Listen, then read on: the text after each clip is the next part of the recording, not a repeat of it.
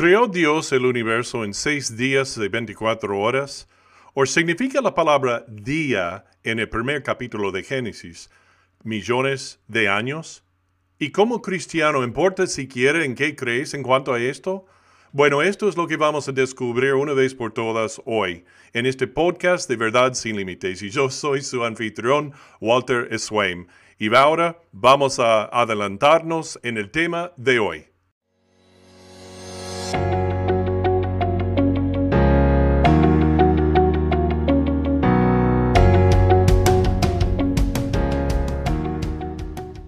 Bueno, gracias otra vez por estar con nosotros y participar en este podcast conmigo. Me encanta saber que estás aquí. Y si quieres saber más en cuanto a los temas y preguntas del día de hoy con respecto a la vida, a Dios, la Biblia, en la sociedad y más, entonces sigue con nosotros por cliquear like y suscribir a este canal también y compartir el enlace con otros amigos también. Y comenta también abajo aquí, porque me gustaría saber qué es lo que estás pensando y quieres decir y yo voy a responderte. Ok, muy bien, vamos a seguir con el tema de hoy porque es muy, muy bueno. Vamos. Básicamente, ¿cuál es este dilema que ha ganado tanto debate en los círculos cristianos en estos últimos años y aún en estos últimos meses? En el primer capítulo de Génesis, nos dice que Dios creó el universo en seis días y en el séptimo descansó de completarlo todo.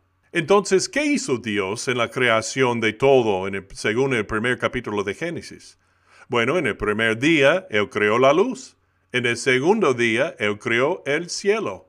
En el tercer creó la tierra firme, los mares, las plantas y los árboles. En el cuarto día él creó el sol, la luna y las estrellas. En el quinto, Él creó las criaturas que viven en el mar y criaturas que vuelan. En el sexto día, los animales creó Dios, los que viven en la tierra y los seres humanos al final. Bueno, los que se llaman creacionistas de la tierra vieja, es decir, una nueva revisión de lo que solía llamarse evolución teísta, aunque ellos no uh, quieren llamarlo así, de ellos dicen que estos días no eran días literales, sino que representan metafóricamente lapsos de tiempo de millones de años. En otras palabras, cada día es en realidad millones de años de procesos evolutivos. Y por el otro lado está la, interpretación tradicional y literal de que los seis días de la creación son días literales de 24 horas, como hoy día. Entonces, ¿por qué creemos tradicionalmente que eh, son días literales de 24 horas? Número uno, es porque cada día se describe como una tarde y una mañana.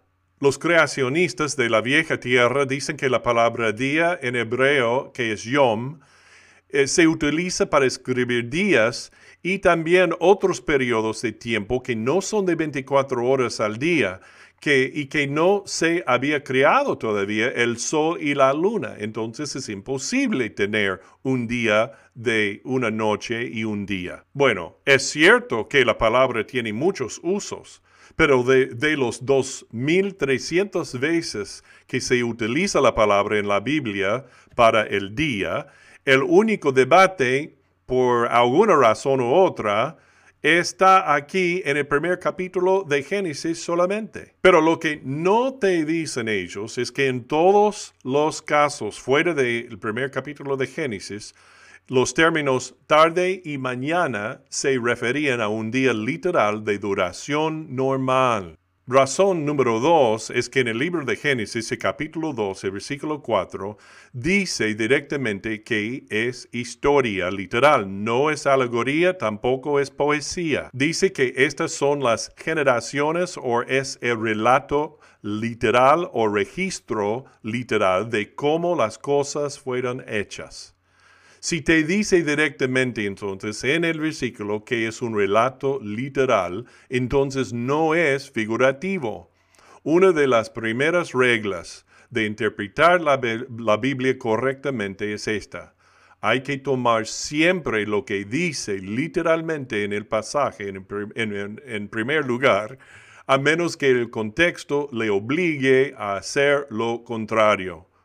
Entonces, si haces esto, si sigues esta regla fielmente, entonces no solo te estás guardando de entender mal la Biblia, sino que estás siguiendo la misma regla que incluso los apóstoles y Jesús mismo utilizaron para entender y enseñar la Biblia a otro. Y ahora, número 3. En el capítulo 34, versículo 21 de Éxodo, dice que debemos modelar la semana de trabajo según el patrón de siete días literales de la semana de la creación.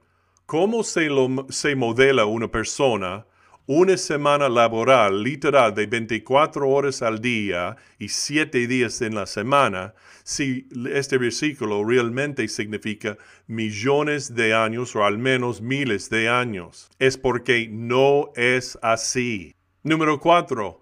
En el segundo libro de Pedro, el capítulo 3, el versículo 8, no pretende interpretar el capítulo 1 de Génesis. Leamos el versículo. Dice, pero no paséis por alto, amados, que para el Señor un día es como mil años y mil años como un día. El contexto siempre es el rey. En otras palabras, la regla número dos en la interpretación correcta de la Biblia, el contexto revela el significado del resto de las palabras en sí. Y el contexto aquí en este pasaje es acerca de la humanidad no salva a la que Dios le da todas las oportunidades para arrepentirse y Él está reteniendo es todo para permitir esa oportunidad a todos. Dios es eterno y lo que a nosotros nos parece ah, nos parecen días interminables e inmutables es lo mismo que un momento para Dios. Y de hecho, Pedro en este versículo está haciendo una comparación de un día literal de 24 horas con la forma en que Dios parece el tiempo. Este argumento entonces es eh, discutible porque demuestra un día literal, no un día metafórico. Y número 5, en el libro de Éxodo, el capítulo 31, Dios afirmó el patrón de trabajo literal de 24 horas al escribirlo él mismo con su dedo, dice. Dos veces, dos veces Dios le ordena a Israel en el libro de Éxodo que trabaje literalmente eh, los seis días y al descansarse el séptimo día, literalmente, para honrarle a Dios y disfrutar de un descanso del trabajo, tal como Él hizo con la creación o la semana de creación. Es decir, Él diseñó la semana de trabajo exactamente y literalmente a base del patrón del día y semana literal de la creación. Dios mismo confirma esto en las dos tablas de piedra en las cuales escribió los diez mandamientos. Ya sea que usted piense que él usó un dedo literal o no en este, verso, en este versículo, él mismo todavía aclaró que eran días literales sobre ah, los que el patrón de nuestros hábitos y trabajo y descanso deben andar. No es tan difícil. Pero es posible que al contrario uno diga, bueno, Walter, mira, tenemos peces mucho más grandes que freír, mi amigo, eh, que este pequeño debate teológico que no va a ninguna parte y que no significa nada para los que no conocen a Cristo, a los cuales debemos predicar solamente el Evangelio. Entonces, muévete, ciudadano, nada que ver aquí. Y ahora es una pregunta o una afirmación justa en parte. La mayoría de sus apologistas de peso también dicen lo mismo, y con razón. Pero es interesante y lo que he observado es que estos eh, apologistas en sus podcasts a menudo dicen eh, lo mismo, pero luego tienen solamente entrevistas con el, por ejemplo, el Dr. Hugh Ross, eh, y el Dr. Ross es el principal creacionista de la teoría de la vieja tierra pero no tienen a Ken Ham o Jason Lyle o uh, científicos del Instituto de Investigación de la Creación para equilibrarlo y para que tú puedas decidir por ti mismo. Así que volvamos a la pregunta uh, principal y más importante, ¿ok? ¿Importa todo esto? Especialmente para los que no tienen a Cristo. Y ahora yo entiendo el corazón de esta pregunta y con eso estoy de acuerdo. Solo debemos predicar a Jesús a los no salvos. Pero eso no es todo lo que un creacionista de la vieja tierra quiere decir con eso. Otra vez, es cierto, no significa nada para los que no son salvos. Pero tampoco importa a los no salvos la doctrina de la Trinidad, ni la doctrina, por ejemplo, de la Iglesia o la unión hipostática de Cristo. Eh, sin embargo, después de la salvación, estas son doctrinas que debemos aprender y entender y aclarar bien y ah, de, de, lo contrario no estamos cimentados bien en nuestra fe y no estamos trabajando bien nuestra salvación, como dice Pablo. Por decir que es solo de importancia secundaria o aún más lejos o no significa nada para los no, salvos en, en, todo, es un argumento de, de hombre de paja. Es decir, es un buen intento, pero es un argumento que nadie está haciendo realmente. Entonces, volvamos a la pregunta principal y clave de todo. ¿Importa realmente cómo entendemos esto de que la Biblia significa que Dios creó el universo en seis días literales o en millones de años? Seguro que sí. Y aquí, ¿por qué? La mayor dificultad de creer que Dios quiso que los seis días simbolizaran millones de años porque la ciencia lo dice que debe ser así.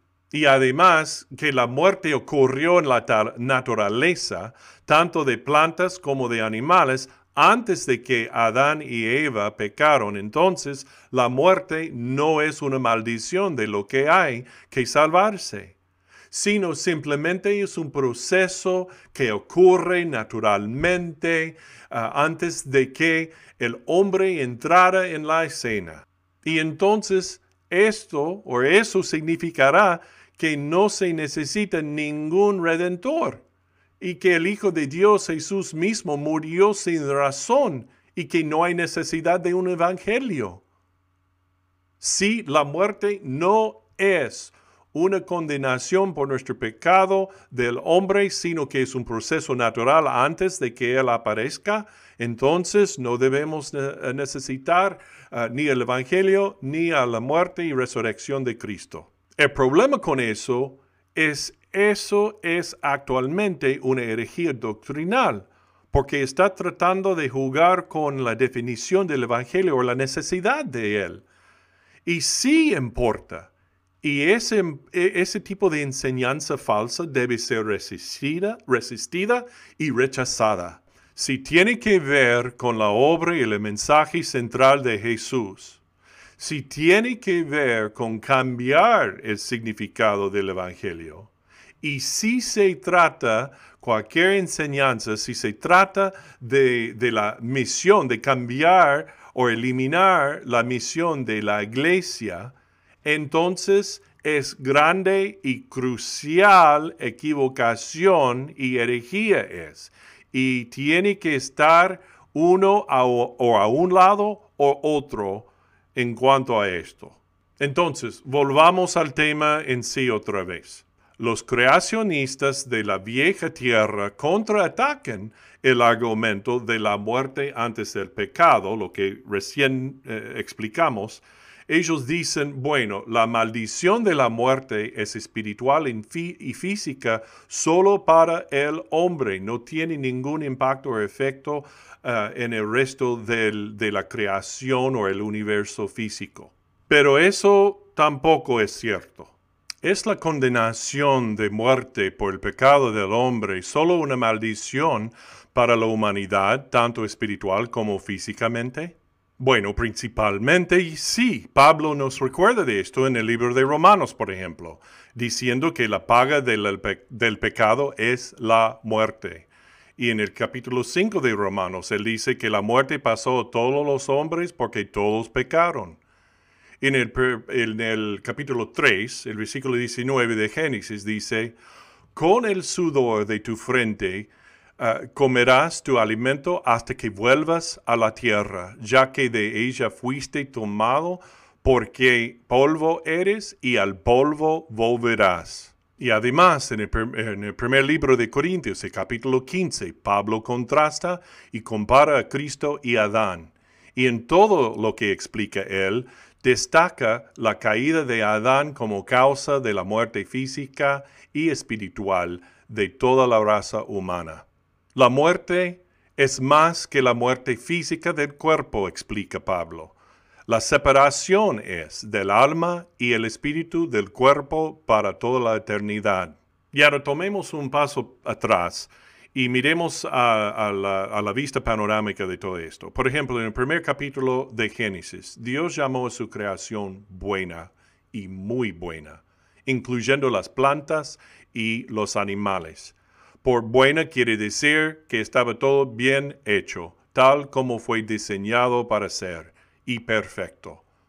Pero la muerte no es buena y no es muy buena en ninguna manera. Además, Dios creó a todos los animales y creó las plantas, declarándolos como cosas vivas, no cosas muertas o que están muriendo o que dejarán de existir por alguna forma de muerte. De hecho, todo lo hizo Dios originalmente para que durara para siempre los animales, las plantas y los seres humanos también, y aún más. Y para colmo, en el Antiguo Testamento, de hecho, eh, vemos la profecía de Dios que relata cómo habrá paz entre los animales en sí y entre los animales y los seres humanos. Es decir, que va a ser una restauración del Edén antes de que ocurriera la maldición de la muerte por el pecado del hombre. Sí, entonces, sí afectó a toda la creación. Y al final y cabo de todo, Pablo explicó todo esto muy claramente en el libro de Romanos, el capítulo 8 y los versículos 20 al 23. Porque la creación fue sujetada a vanidad, no por su propia voluntad, sino por causa del que la sujetó en esperanza, porque también la creación mismo será libertada de la esclavitud de la corrupción a la libertad gloriosa de los hijos de Dios, porque sabemos que toda la creación gime a una, y a una está con dolores de parto hasta ahora, y no solo ella, sino que también nosotros mismos, que tenemos los, ah, las primicias del Espíritu, nosotros también gemimos dentro de nosotros mismos esperando la adopción, la redención de nuestro cuerpo. También la muerte es un mal moral. Y si la muerte existía antes del pecado, entonces eso hace que Dios sea el creador de un mal moral, que es la muerte. Y también la idea de que la muerte es una parte, o fue una parte permanente de todo, siempre, es decir, siempre ah, ha existido y siempre existirá, es una idea no bíblica. Al contrario, es una idea darwiniana y evolutiva.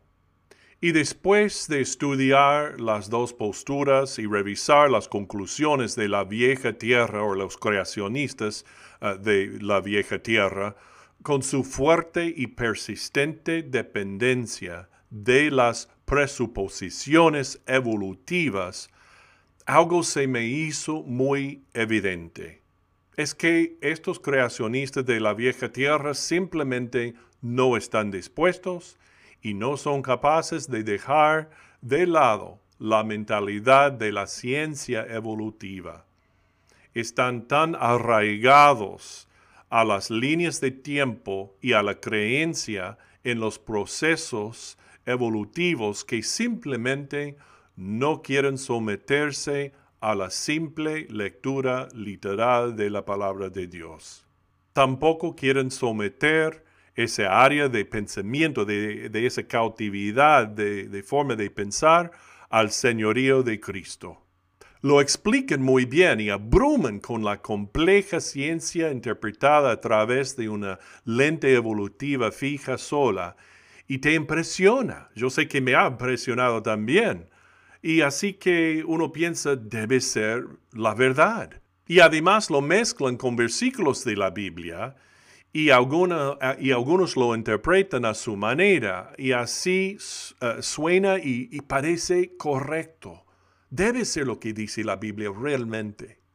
Pero hay que recordar siempre, siempre, que la ciencia en sí no dice nada, sino los científicos lo dicen. Y como cualquier otra persona, los científicos, están sujetos a interpretarlo solo de la manera que prefieran y al mismo tiempo decir que es un hecho científico objetivo cuando en la realidad es actualmente subjetivo. Y ahora sí, creo que muchos de ellos son muy buenas personas, que a, menudo tienen buenas intenciones, y creo que muchos creen en Cristo e incluso afirman otras doctrinas básicas, uh, ortodoxas y tradicionales de la palabra de Dios. Sin embargo, esto todavía es un pensamiento que está corrompiendo o forma de pensar que está corrompiendo a muchos en la iglesia y necesita eh, ser llamado error tal como es